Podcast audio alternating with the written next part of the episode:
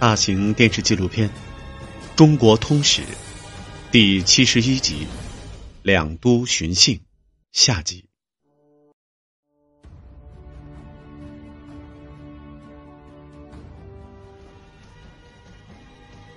就这样，两都巡幸从忽必烈开始，成为了元朝历任皇帝重要的任务。每年隆冬刚过，浩浩荡荡的队伍。都会从德胜门出发，沿着固定的路线前往上都。到了秋天，再从上都返回大都。皇帝巡幸出发的日子，更像是大都和上都的节日。每年农历二月十五日起，在大都；六月十五日起，在上都，都要举行盛大的迎佛仪式和游行活动，称。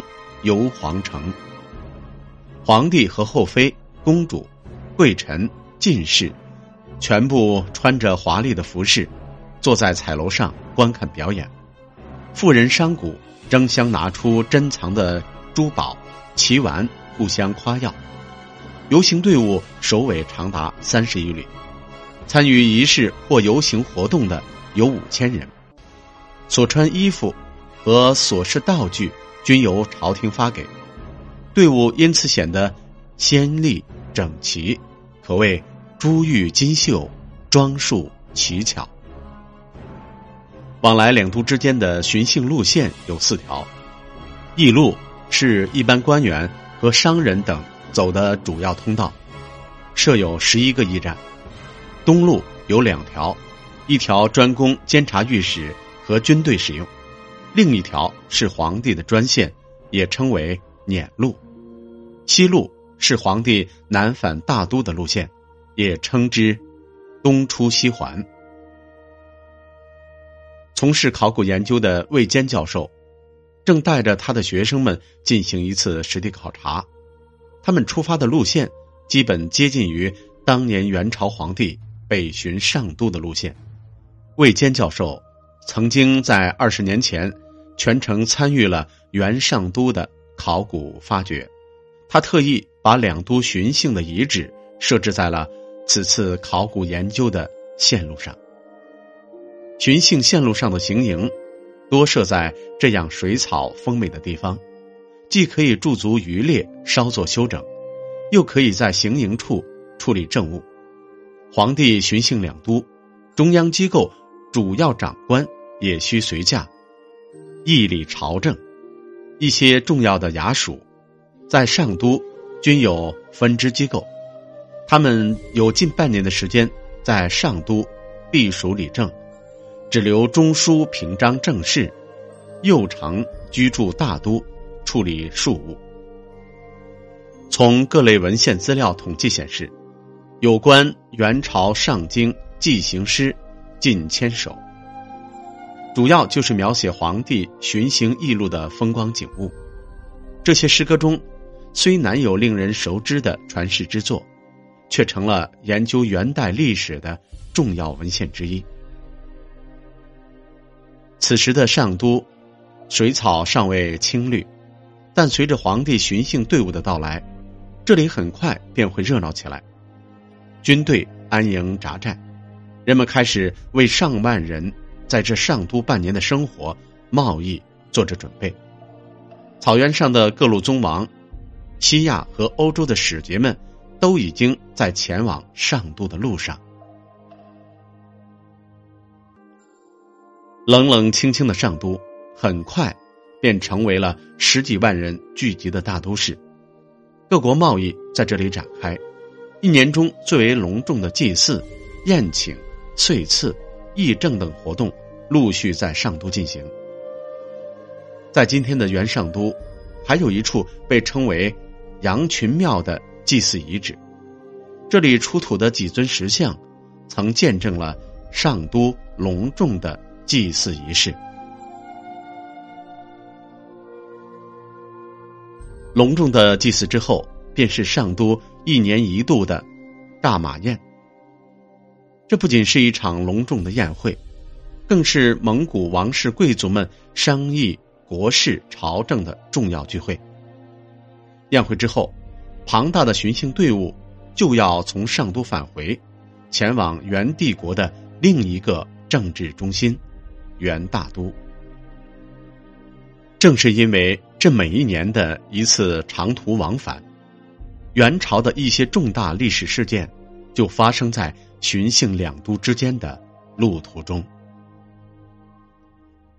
公元一千三百二十三年农历八月初四，英宗在结束了上都巡幸后，启程南返大都。当天夜里，护从队伍刚刚抵达南下第一站南坡扎营。即发生震惊全国的南坡之变，以御史大夫铁师、英宗的两位妾薛长师徒儿也先帖木儿为首的贵族官僚，发动军事政变，杀死英宗皇帝及其亲信大臣。公元一千三百二十八年，元泰定皇帝去世，一派贵族官僚在上都。拥立太定帝之子为帝，另一派则在大都拥立元文宗忽帖木儿，双方为争夺皇位展开了大规模的武装冲突，战火一时遍及黄河以北广大地区。两都之战持续将近一年，最后元文宗获胜。在此期间，元朝还一度发生过中国历史上罕见的。三个都城同时并存的现象。公元一千三百零七年，新即位的武宗在两都之间的要道望乎察都行宫建立新的都城中都。武宗在位仅仅四年，倾注大量人力物力建造的中都城并未完全建成。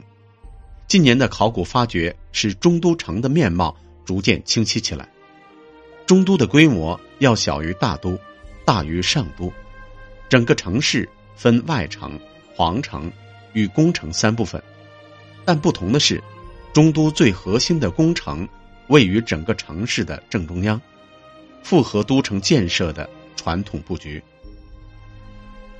公元一千三百一十一年正月，武宗去世，其弟仁宗爱玉离。巴黎巴达即位，他立即下令停止中都城的营建。中都建制实际上仅存在了两年零十个月，成为元代都城建设史上的转瞬即逝的插曲。元朝的历史就这样在皇帝的两都往返中落下帷幕。上都城维持了九十九年，公元一千三百五十八年。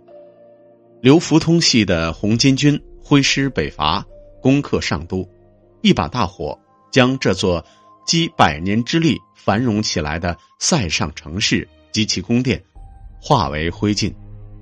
元朝两都巡幸制自此停摆。宫阙残破，荒草萋萋，繁盛一时的上都城从此长眠在大草原上，往日的繁华。终成追忆。十年后，公元一千三百六十八年八月初二，朱元璋手下的大将徐达带兵北上，攻占大都，更名北平。中国历史上又一次改朝换代。元朝实施近百年的两都巡幸制彻底终结。然而，元朝的两都巡幸制。对于巩固元朝政权、稳定局势、加强汉地与蒙古的联系、促进蒙汉之间的政治、经济、文化的交流与交融，都曾经起过重大的作用，产生了深远的历史影响。元大都，这座曾经的国际大都市，来自全世界的各色人等汇聚在这里。进行各种交易和交流。七百多年过去了，北京城长盛不衰，举世瞩目。什么是盛衰？什么是兴亡？什么是大浪淘沙？大都、上都两座城市的命运进行了形象的诠释。